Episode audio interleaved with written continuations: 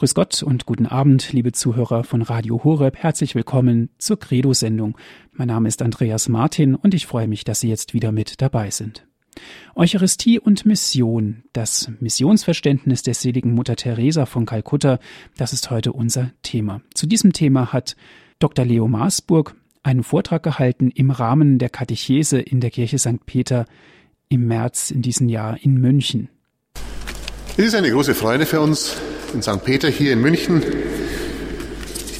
dass wir wieder einen prominenten Katecheten begrüßen dürfen, der mit uns schon jetzt Eucharistie gefeiert hat, Dr. Leo Masburg. Er stammt aus Graz, hat Rechts- und Politikwissenschaften studiert und dann auch noch Theologie und Missiologie in Innsbruck, Oxford und in Rom. Im Jahr 1982 ist Leo Masburg am Marienwallfahrtsort Fatima zum Priester geweiht worden. Er hat in Rom für den slowakischen Exilbischof Pavol Nilka gearbeitet. In Rom hat er auch Mutter Teresa kennengelernt. Sie hat ihn, so kann man sagen, als ihren geistlichen Begleiter entdeckt und so hat er sie eine ganze Reihe von Jahren lang begleiten dürfen, dorthin, wo sie gewirkt hat, nach Indien natürlich, aber auch in Rom und auf viele Reisen. Er ist Mutter Teresa seither als geistlicher Begleiter, als persönlicher zur Verfügung gestanden, wurde von ihr aber auch immer wieder in die Welt gesandt, wenn es heikle Dinge zu lösen gab, so wie etwa auch in Kuba oder auch in der Sowjetunion, die damals noch existierte. Nach dem Tod von Mutter Teresa von Kalkutta hat Leo Masburg zu jenem Team gehört, das die Seligsprechung von Mutter Teresa vorbereitet hat. Seit dem Jahr 2005 ist Leo Masburg Nationaldirektor von Missio, den päpstlichen Missionswerken in Österreich. Ich darf ihn jetzt bitten, Monsignore Masburg, dass er uns die Katechese hält heute zum Thema Eucharistie und Mission. Es geht um das Missionsverständnis der seligen Mutter Teresa von Kalkutta.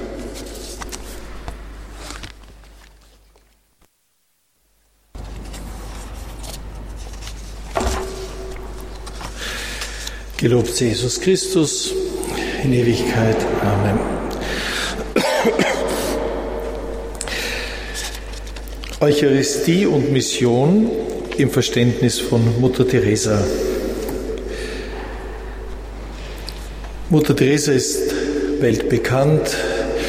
Jeder kennt sie als die große Sozialheilige.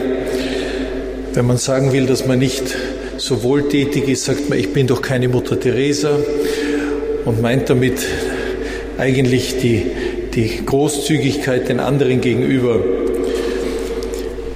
Aber ich glaube, und vielleicht ist das ein Grund, weshalb wir noch etwas auf die Heiligsprechung warten müssen, wir sehen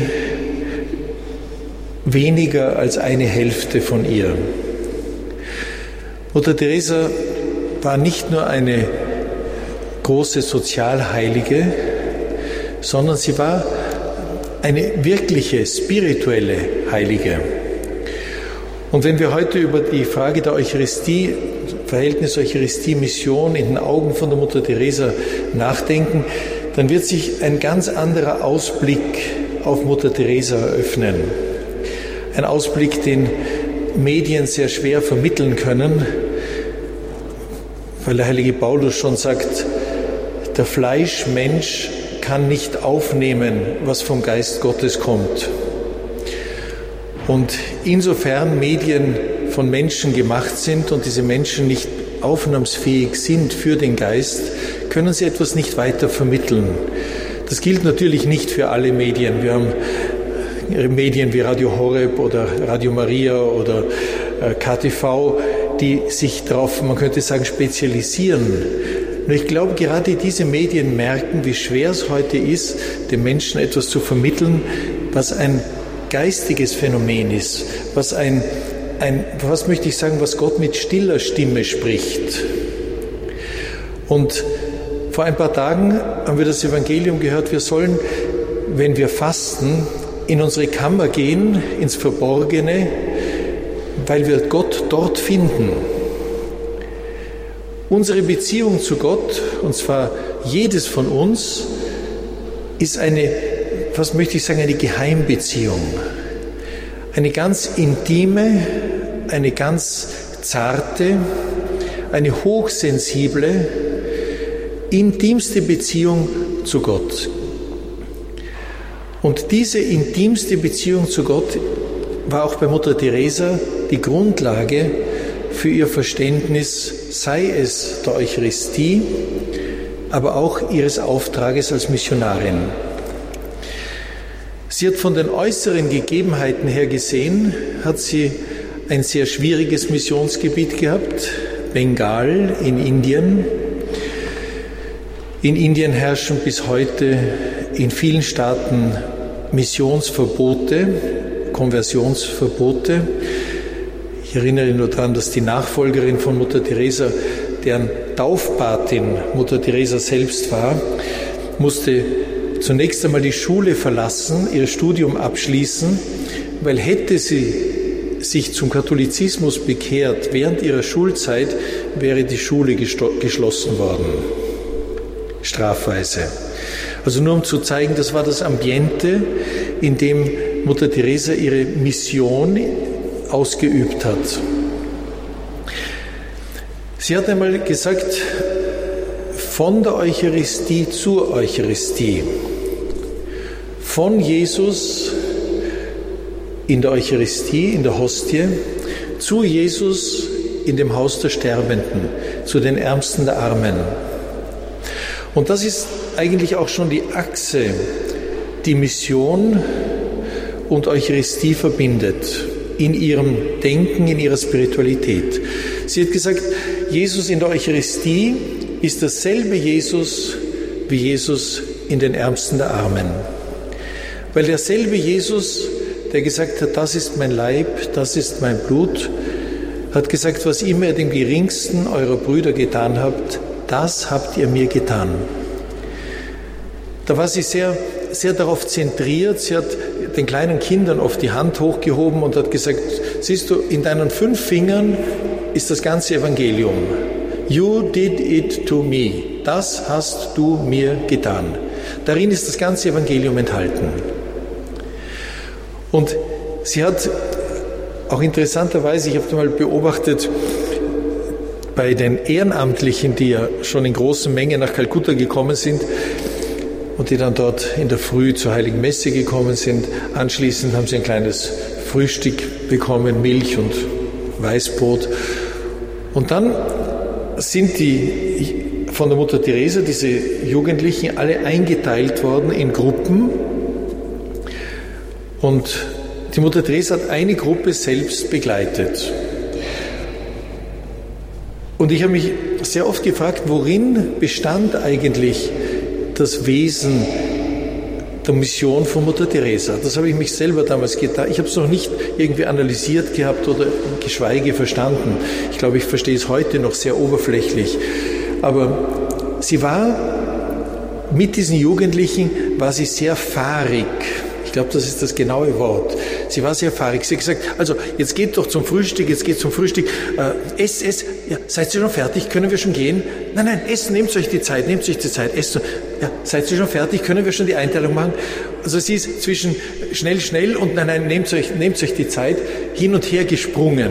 Und dann, wenn schließlich und endlich der Letzte sein Brot aufgegessen hatte, dann ist sie mit ihrer Gruppe zum Heim für die Sterbenden gegangen. Und das Heim für ihre Sterbende war ihre große Liebe, es war ihre erste große Gründung, indem sie den Menschen dort ganz einfach nur die Würde des Menschseins zurückgeben wollten, wollte, bevor sie sterben. Und dann ist sie mit diesen Jugendlichen in das Haus hineingegangen. Da war ein Absatz und auf einem etwas niedrigeren Niveau waren dann über 120 Betten so nebeneinander gestellt. Es war kein Spital, es war ein Haus für Sterbende. Und dann hat sie die ganze Gruppe dort stehen lassen und hat den ersten bei der Hand genommen und hat ihn durch diese Reihen gezogen und hinein zum Bett eines Sterbenden. Dann hat sie ihm die Hand auf die Stirne gelegt und hat gesagt, ich weiß nicht, rasier ihn oder gib ihm zu essen oder setz dich nur hin und bet bei ihm. Und das hat sie mit jedem Einzelnen gemacht, bei der Hand genommen, durch die Reihen gezogen, weil besonders für uns Europäer oder für, für Jugendliche, die nie einen Menschen sterben gesehen haben, war das durchaus gar nicht so einfach. Sie hat das resolut durchgezogen, Hand auf die Stirne gelegt und gesagt, gib ihm zu essen, rasieren oder sonst etwas. Und wenn sie allen, allen ihren Platz gegeben hat, also alle etwas zu tun hatten, dann konnte man sie dort stehen sehen, plötzlich ganz ruhig mit verschränkten Armen und breit grinsend. Man hat gesehen, jetzt ist sie zufrieden. Und ich habe mir gedacht, ich habe das nie verstanden. Warum, warum macht sie das so zufrieden? Und dann kam eines Tages, kam Johannes Paul II. nach Kalkutta und hat sie besucht. Und ich habe meinen Augen nicht getraut, wie er hereinkommt ins Haus für die Sterbenden, nimmt sie seine Hand, zieht ihn genau wie einen Ehrenamtlichen zwischen den Reihen der Sterbenden durch zu einem Sterbenden hin und sagt, Holy Vater, Heiliger Vater, bitte segne ihn. Und dann gibt es ein Bild, da segnet der Heilige Vater diesen Sterbenden, spricht ein Gebet und die Mutter Teresa steht daneben mit verschränkten Armen und grinst ganz breit. Und in dem Moment, glaube ich, habe ich etwas verstanden. Die Mutter Teresa war von diesem Matthäus 25, 45, das habt ihr mir getan, so überzeugt, dass das dasselbe Jesus ist, den sie liebt, dem sie ihr Leben gegeben hat, den sie in der Eucharistie anbetet, dass sie wollte jeden Menschen mit diesem Jesus in Kontakt bringen. Und zwar bis zum physischen Kontakt. Also bis zum Hand auf die Stirne des Sterbenden legen. Und dann berührt der Ehrenamtliche oder der Papst oder wer immer es war, berührt die Stirne Christi. Ich glaube, dieses hat ein sehr praktisches, sehr pragmatisches Missionsverständnis gehabt. Menschen zu Jesus bringen. Nichts anderes. Sie hat einmal gesagt, niemand, niemand kann jemanden bekehren. Nicht einmal Gott kann jemanden bekehren, wenn derjenige es nicht will. Was wir tun können, ist, wir können die Menschen nur zu Gott hinführen. Und da, glaube ich, offenbart sich dieses intime Verhältnis dieser Heiligen zu Gott. Diese Feinheit, dass sie ihm den Vortritt lässt. Sie hat nie versucht, irgendjemanden in einen Glauben hineinzureden. Ja, im Gegenteil, sie hat gesagt, äh, wenn du ein Muslim bist, sei ein guter Muslim. Wenn du ein Hindu bist, sei ein guter Hindu. Weil wenn du ein guter Muslim oder ein guter Hindu bist, dann kommst du näher zu Gott und dann kann Gott mit dir tun, was er will. Dieses Gott kann mit dir tun, was er will, ist, kommt, ist noch einmal aufgetaucht bei den Gelübden ihrer Schwestern. Wenn ihre Schwestern die ewigen Gelübde abgelegt hat, hat sie immer gesagt, now you belong to God. Jetzt gehörst du Gott, jetzt kann er mit dir tun, was er will. Und wenn er dich in tausend Stücke schneidet, gehört jedes von diesen tausend Stücken genauso ihm. Für sie war dieses Belonging, dieses zu ihm gehören in Tenderness and Love, ihm gehören in Zärtlichkeit und Liebe, war für sie ganz entscheidend. Und alles, was sie getan hat, war dieses Hinführen der Menschen zu Gott. Es gibt ein, eine Episode, die sich mit Henry Nguyen ereignet hat. Das war ein kanadischer Priester, sehr bekannt, er hat sehr viele Bücher geschrieben, wahrscheinlich kennen Sie ihn. Der ist in seinen späten 50er Jahren in eine Lebenskrise und Berufungskrise gekommen und hat gedacht, ich fahre nach Kalkutta und spreche dort mit Mutter Teresa. Die wird wahrscheinlich meine Probleme erkennen und kennen und die wird mir helfen können. Und er ruft an von Kanada und es wird ihm gesagt, ja, er kann an diesem und diesem Datum kommen und da wird sie da sein. Er fährt die lange Reise von Kanada nach Kalkutta und wie er ankommt, heißt, ja, Mutter Teresa ist leider nicht da, sie kommt erst in zwei Tagen, sie hat sich verspätet, aber er soll doch ruhig hier warten, er kann inzwischen kann er mithelfen in diesem Haus oder dort. Also er wartet, dann kommt der Morgen, an dem sie ihn empfangen hätte sollen und er kommt schon um, ich weiß nicht, um 8 Uhr früh hin und muss warten über zwei Stunden, weil irgendwelche anderen Probleme wichtiger waren. Und schließlich und endlich kommt er zu ihr und sie nimmt sich eine Dreiviertelstunde Zeit für ihn und hört ihm geduldig zu, sein ganzes Problem. Das war schon ungewöhnlich lange. Und wie er fertig hat, nimmt sie ihn bei der Hand, geht von ihrem Zimmer hinüber in die Kapelle, dort war gerade Anbetung und sagt, Vater, wissen Sie, jetzt knien Sie sich hierher und erzählen Sie alles, was Sie mir erzählt haben, Jesus noch einmal. Und Henry Nguyen hat dann später mal geschrieben in einem Artikel, in diesem Moment habe ich mich furchtbar geärgert. Jetzt habe ich diese lange Reise auf mich genommen, habe ihr alles erzählt und jetzt das Einzige, was sie von mir will, ist, dass ich mich dahin knie und Jesus das noch einmal erzähle. Als könnte ich das nicht auch in Kanada tun. Und dann hat er sich gedacht, ja, aber eigentlich, wenn ich jetzt schon diese lange Reise gemacht habe, dann mache ich das halt. Hat sich dorthin gekniet und hat Jesus noch einmal alles still erzählt. Und er schreibt dann in seinem Buch, und von diesem Moment an haben sich alle meine Probleme gelöst. Mit Jesus in Kontakt kommen, bis zum physischen Kontakt in den Ärmsten der Armen, in der Eucharistie.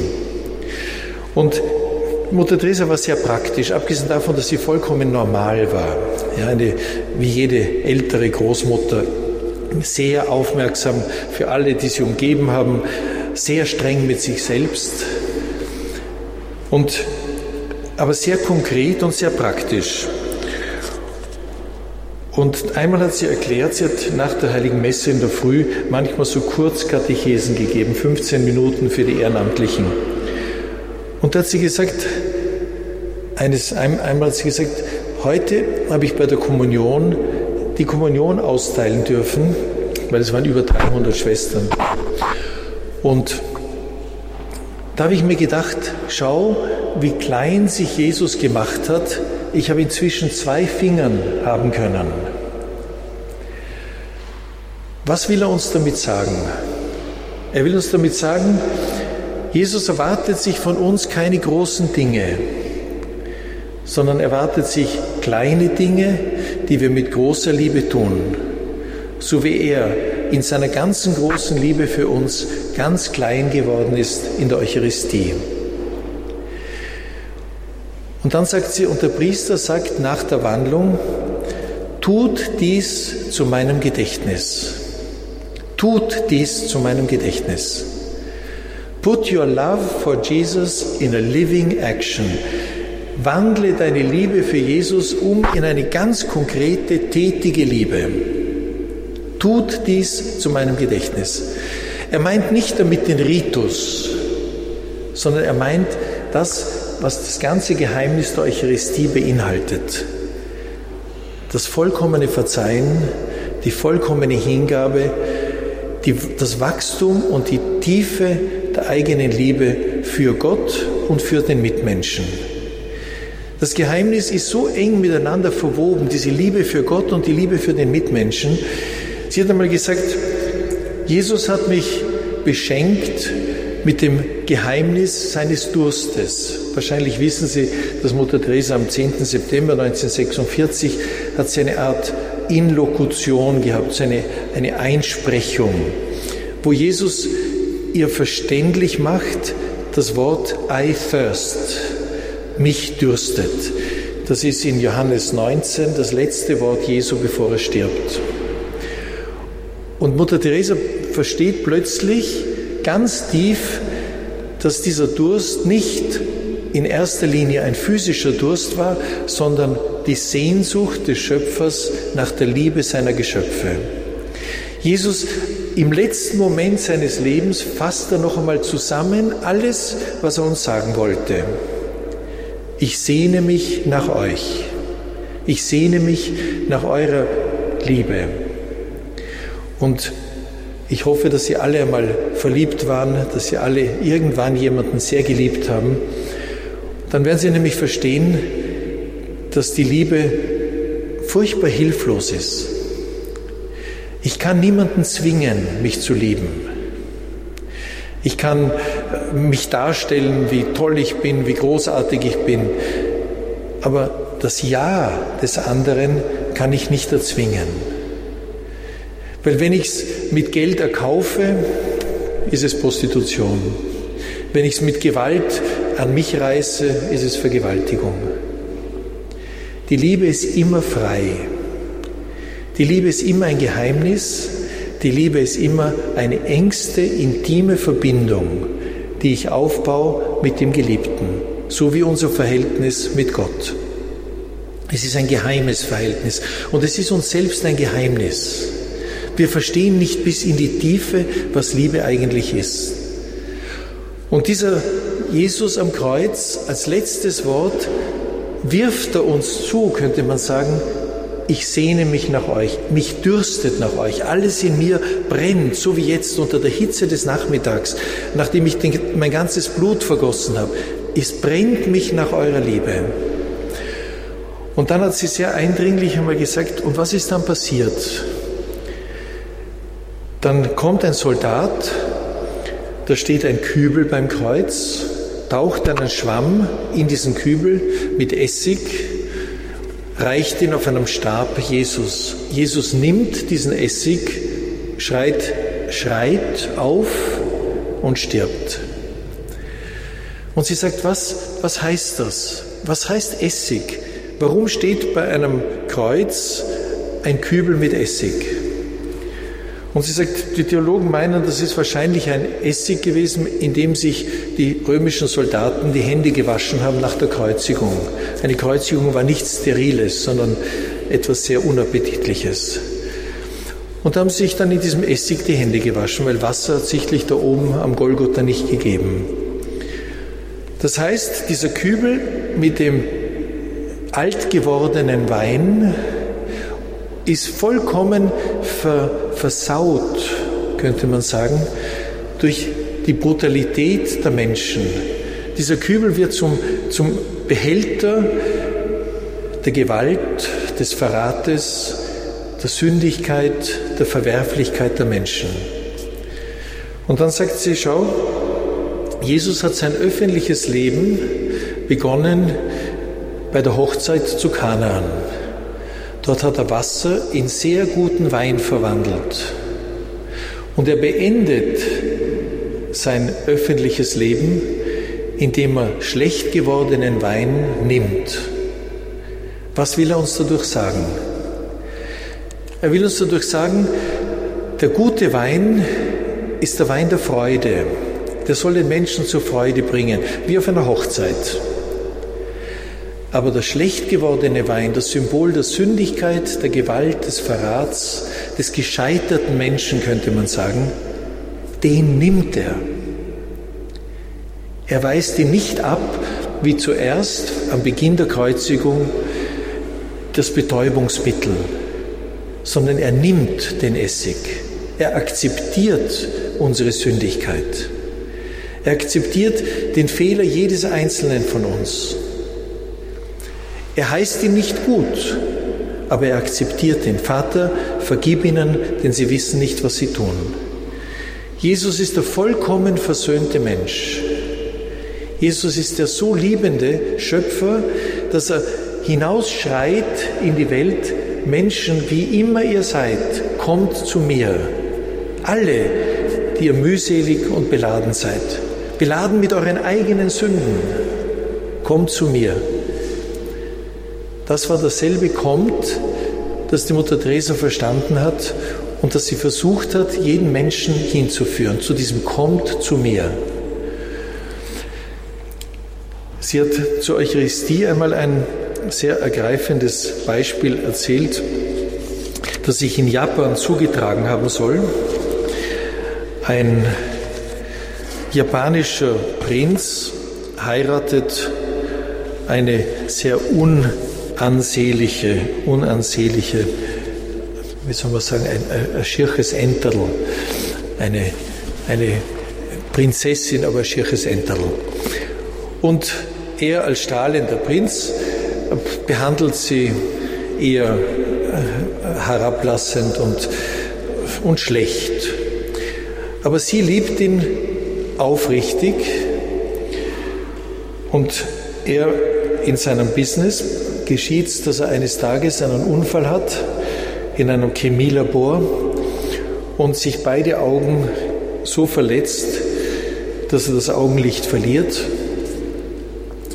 und blind ist.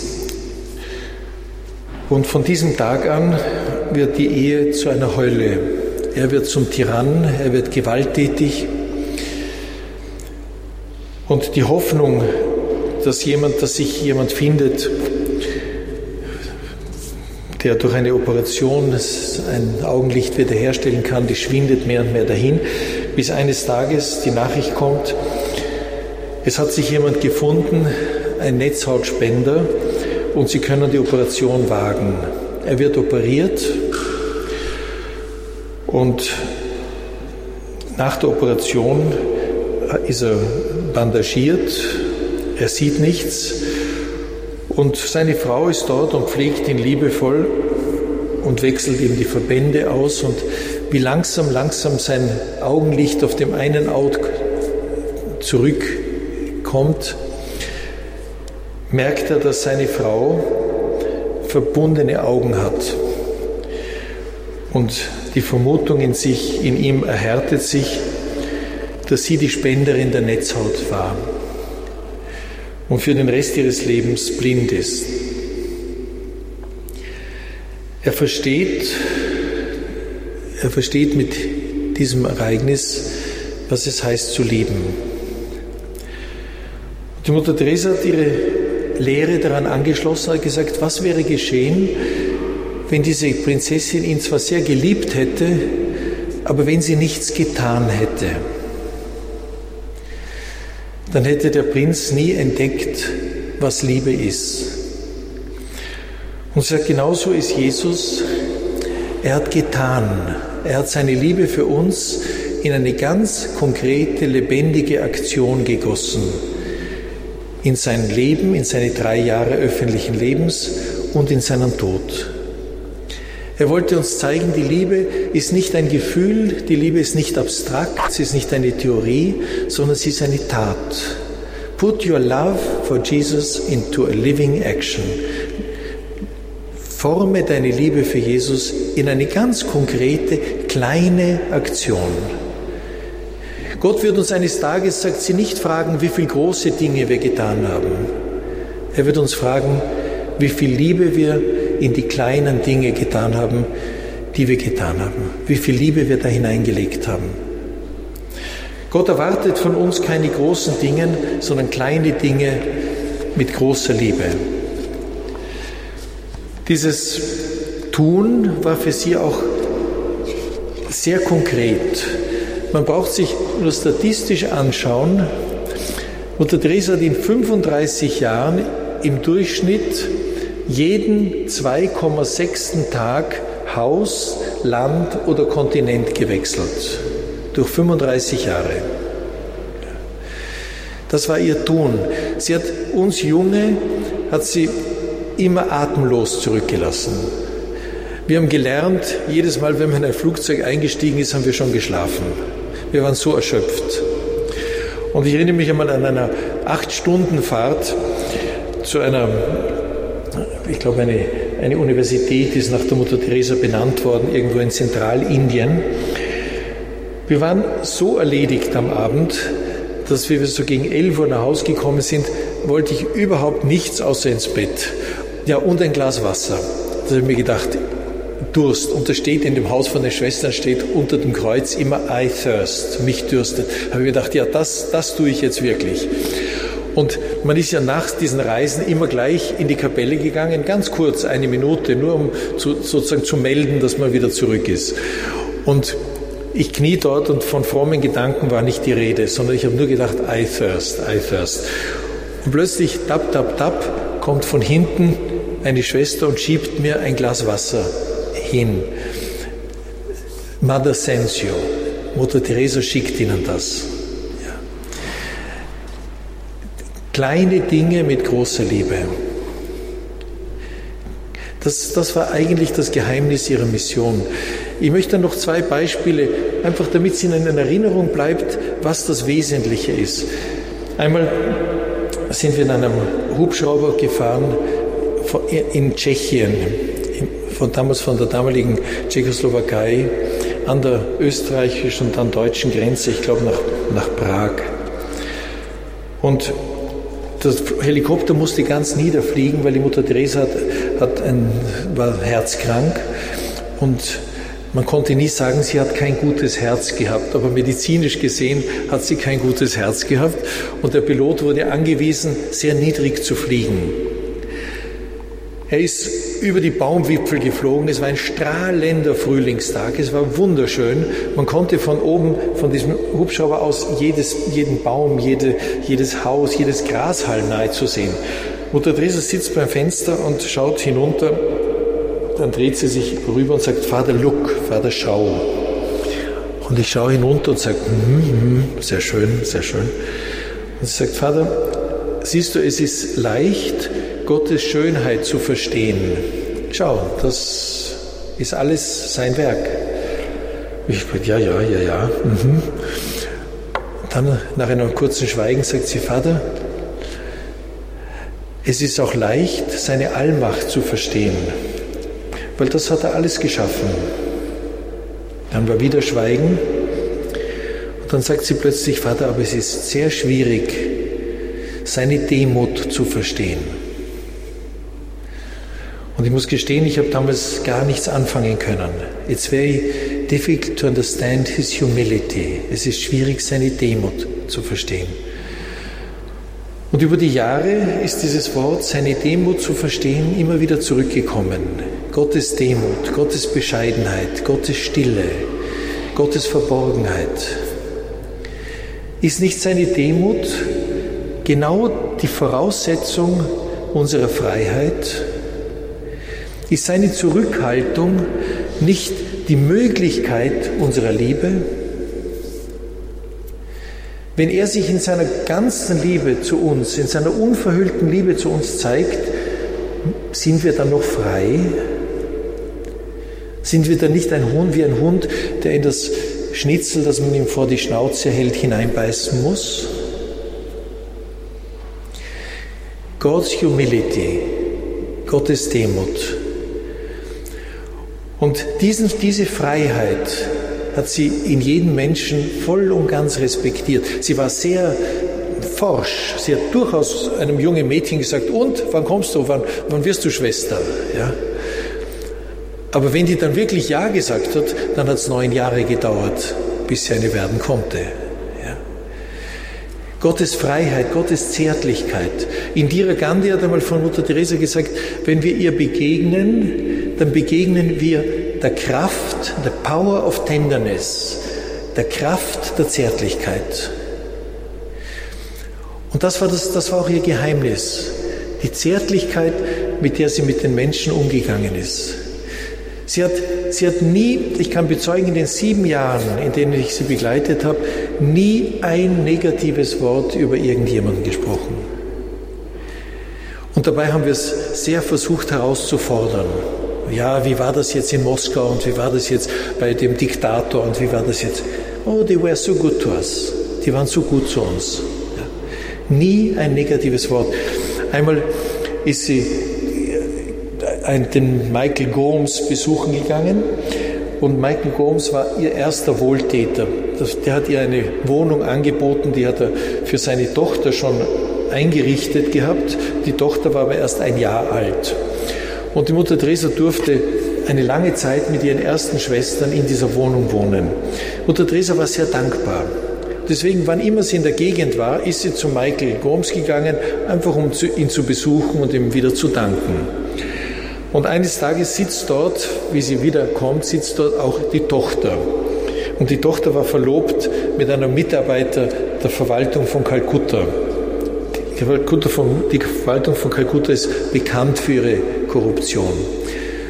Und Mutter Teresa spricht mit Michael Gomes und die junge Gomes, wie halt junge Mädchen manchmal sehr intelligent sind, die verlobt war mit dem jungen Mann, hat sich gedacht, wenn die Mutter Teresa für ihn ein gutes Wort einlegt bei der Verwaltung in Kalkutta, dann wird er sicherlich schneller befördert werden.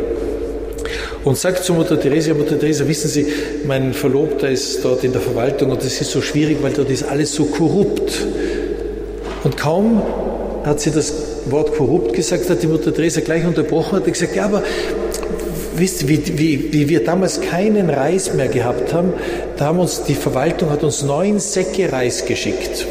Ja, Mutter Teresa, das stimmt schon, das stimmt schon, aber wissen Sie, man kann dort überhaupt keine Karriere machen, weil alles geht nur mit Bestechung.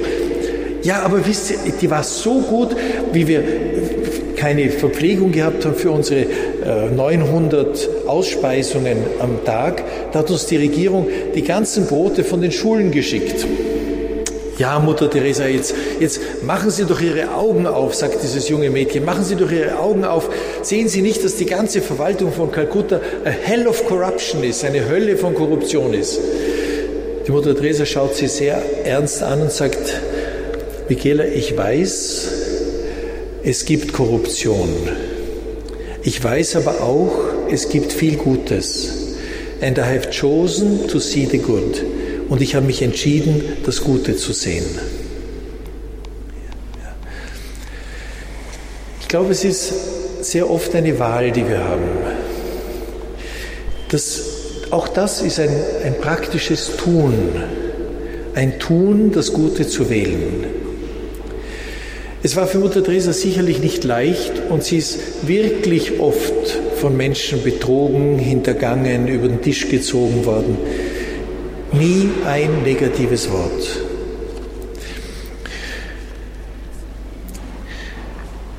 Ja, ich glaube, zur Mission kann man noch ein zweites Beispiel erzählen und damit möchte ich dann auch schon langsam zur Zusammenfassung kommen. Mutter Teresa hat einmal einem Bischof gesagt, der nicht wusste, wo er übernachten soll, Bischof, Sie können bei uns ins Heim kommen für die Sterbenden. Aber wissen Sie, Sie dürfen nicht in der Nacht sterben, weil das Begräbnis für einen Bischof ist viel zu teuer. Er ist nicht gestorben. Und wie er dann in diesem Heim für die Sterbenden war, sagt sie, sehen Sie, in diesem Heim habe ich selbst den Menschen schon 40.000 Tickets to Heaven gegeben. 40.000 äh, Fahrkarten zum Himmel. Und der Bischof sagt, was, was meinen Sie? Was meinen Sie? Der sagt, ja, ich habe von den 80.000, die dort gekommen sind, sind ungefähr 40.000 bei mir gestorben und jedem Sterbenden habe ich kurz vor seinem Tod, habe ich ihn getauft. Und der Bischof sagt, ja, aber Mutter Teresa, wie, wie, wie konnten Sie das tun? Weil die haben, doch, die haben doch nichts verstanden von der heiligen Dreifaltigkeit und vom Katechismus.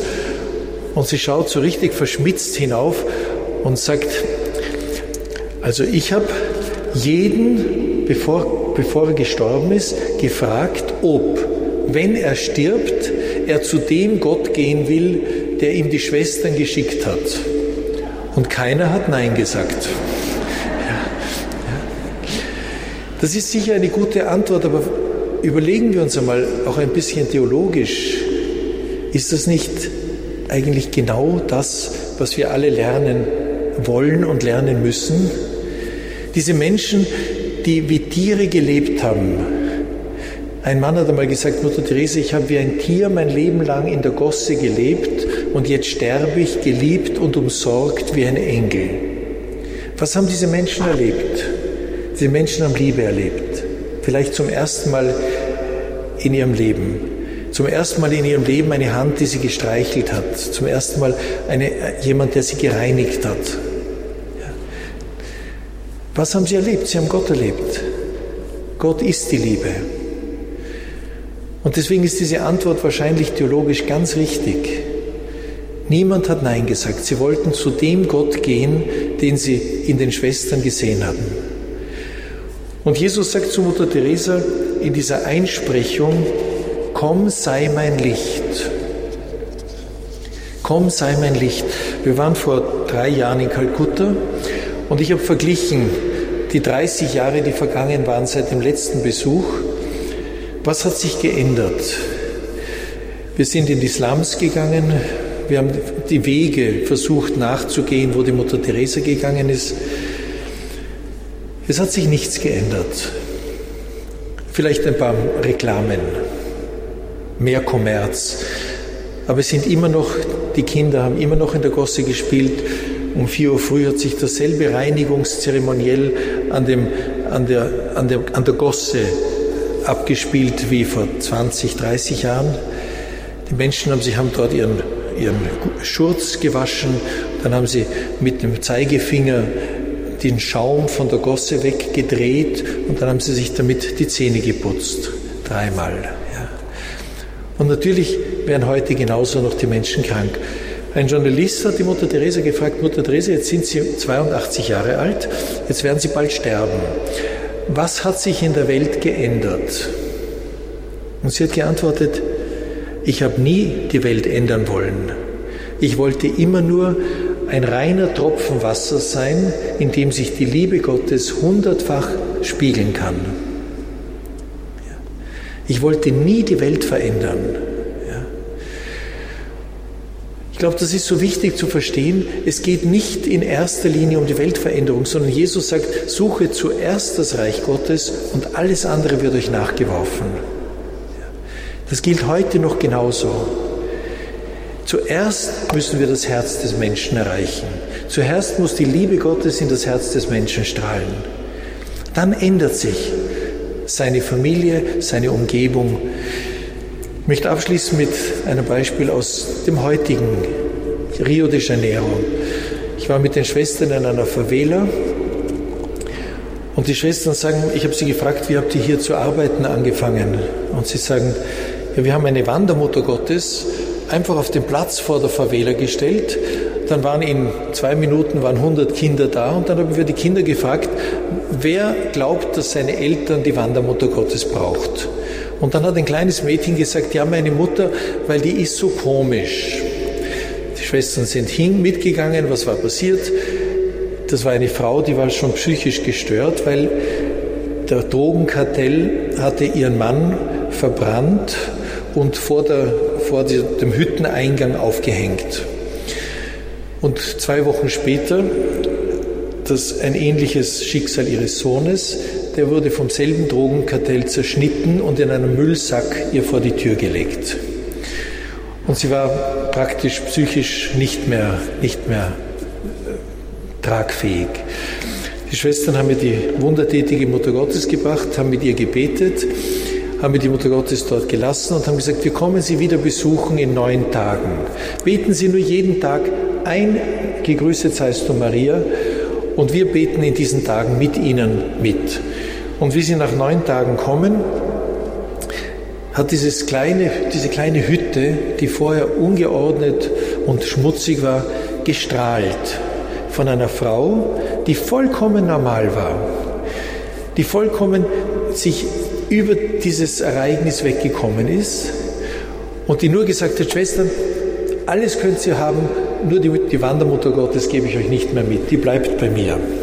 Ja. Das ist die eine Geschichte, komm, sei mein Licht. Ich bin dann zu vielen Familien gegangen, die in ärmsten Umständen gelebt haben. Aber wenn die Schwestern gekommen sind, war ein Strahlen, eine Freude, eine, eine, eine Offenheit da. Das, da hat man gemerkt, jetzt kommt ganz etwas anderes herein, ganz konkret. Und wie konkret das war, sieht man an, der Ereignung, an dem Ereignis. Ein junger Mann kommt zu den Schwestern, zu denselben Schwestern ins Haus und sagt, Sie fragen, Sie fragen ihn, Sie haben gesehen, er ist etwas nervös und fragen ihn, was können wir tun für Sie? Und er sagt, nein, Schwestern, gar nichts können Sie tun. Ich wollte euch nur sagen, morgen werde ich tot sein. Die Schwester sagt, warum, warum sollst du morgen tot sein? Sagt er, ja, weil ich habe auch gegen eine Regel des Drogenkartells verstoßen und das darauf steht, der Tod. Ja, schrecklich, was, was können wir tun? Nein, nein, Schwestern, ihr könnt gar nichts tun. Ja, aber warum bist du gerade zu uns gekommen? Und er sagt darauf, weil ich glaube, dass Sie vielleicht die einzigen Menschen sind, die ich in der Welt habe, die das interessieren könnte, dass ich morgen tot bin. Das ist das Licht, das ist die Dunkelheit, in der das Licht gebraucht wird. Mutter Teresa hat nie verlangt, dass wir nach Kalkutta fahren, dass wir dort die Armen pflegen oder nach Rio, sondern sie hat gesagt, setzt eure Liebe für Christus um in eurer eigenen Familie. In eurer eigenen Familie habt ihr die Ärmsten der Armen. Heute ist die Not in den reichen Ländern, ist die Not der Einsamkeit. Einsamkeit ist viel schwieriger zu beseitigen wie Hunger. Ungewollt sein, a throwaway of society, ein Abfallprodukt der Gesellschaft. Wenn wir die Augen aufmachen, dann sehen wir diese Abfallprodukte. Sie beginnen bei den ganz kleinen Ungeborenen bis zu den nicht mehr Produktiven. Ja? Road against weight, it's non-productive life. Das war der Grund für die Freigabe der Abtreibung. Es ist nicht produktives Leben. Wenn wir nicht mehr produktiv sind, scheint es, sind wir nicht mehr in der Gesellschaft vonnöten. Das ist Einsamkeit, das ist wirkliche Einsamkeit. Und wenn wir verstehen wollen, was heute Mission ist, dann beginnt sie in unseren eigenen Herzen. Sie beginnt durch die Heilung, die wir in der Eucharistie geschenkt bekommen. Und sie geht hinaus, dass wir Licht werden, ganz kleine Lichter in unserer eigenen Umgebung. Dass wir Lichter werden bei unserem Nachbarn, bei unseren Eltern, bei einem Behinderten, bei, in einem Krankenhaus, wo immer wir sehen, dass Not herrscht. Dort können wir Licht werden. Und zwar nicht unser eigenes Licht, sondern das Licht Jesus selbst. Was ihr immer dem geringsten eurer Brüder getan habt, das habt ihr mir getan. Sie kennen wahrscheinlich alle das Gebet von Kardinal Newman. Lord, Herr, mach mich zum Verteiler, äh, zum Abglanz deines Lichtes. Und ich glaube, dass das ist das Gebet, das wir jeden Tag beten könnten, mit der Bitte, dass er uns zum Licht macht. Herr, mach mich zu einem Abglanz deines Lichtes. Nichts von mir selbst, sondern nur du durch mich. Und ich glaube, das ist die Mission, die uns die Mutter Teresa vorgelebt hat, ohne viele Worte, sondern nur mit den Taten. Danke sehr. Vielleicht können wir jetzt zum Abschluss noch ein Gegrüßet seist du Maria beten für denjenigen, den wir als Ersten begegnen und in dem wir missionarisch tätig sein wollen. Gegrüßet seist du, Maria, voll der Gnade. Der Herr ist mit dir. Du bist gebenedeit unter den Frauen und gebenedeit ist die Frucht deines Leibes, Jesus. Heilige Maria, Mutter Gottes, bitte für uns Sünder, jetzt und in der Stunde unseres Todes. Amen. Herr, mach mich zu einem Werkzeug deines Friedens, dass ich liebe, wo man hasst, dass ich verzeihe, wo man beleidigt, dass ich Einheit bringe, wo Spaltung ist, dass ich die Wahrheit bringe, wo Irrtum herrscht, dass ich Glauben bringe, wo Zweifel droht, dass ich Hoffnung wecke, wo Verzweiflung quält, dass ich Licht entzünde, wo Finsternis regiert, dass ich Freude bringe, wo der Kummer wohnt. Herr, gib, dass ich nicht so sehr danach trachte, getröstet zu werden, als vielmehr zu trösten, nicht so sehr verstanden zu werden, als vielmehr zu verstehen, nicht so sehr geliebt zu werden, als vielmehr zu lieben. Denn indem ich mich selbst vergesse, empfange ich, indem ich verzeihe, wird mir verziehen, und in meinem eigenen Sterben erwache ich zum ewigen Leben. Amen. Der Herr sei mit euch. Fürsprache der Gottesmutter und der seligen Mutter Teresa, des seligen Johannes Paul II. Segne und behüte euch Gott der Allmächtige, der Vater, der Sohn und der Heilige Geist. Amen. Vergelt's Gott für die Geduld. Danke sehr. Danke sehr. Danke, danke.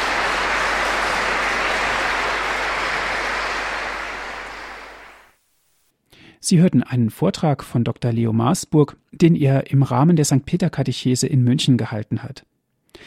Das Thema lautete Eucharistie und Mission, das Missionsverständnis der seligen Mutter Teresa von Kalkutta. Liebe Zuhörer, wenn Sie gerne diesen Vortrag noch einmal hören möchten, bestellen Sie sich einen CD-Mitschnitt, rufen Sie unseren CD-Dienst an unter Telefonnummer 08323 9675 120. Wenn Sie von außerhalb Deutschlands anrufen, bitte 0049 vorab wählen. Auf unserer Internetseite www.horeb.org gibt es die Sendung auch zum Herunterladen auf den Computer www.horeb.org. Ich darf mich bei Ihnen bedanken. Ich wünsche Ihnen alles Gute und gottesreichen Segen. Auf Wiederhören sagt Andreas Martin.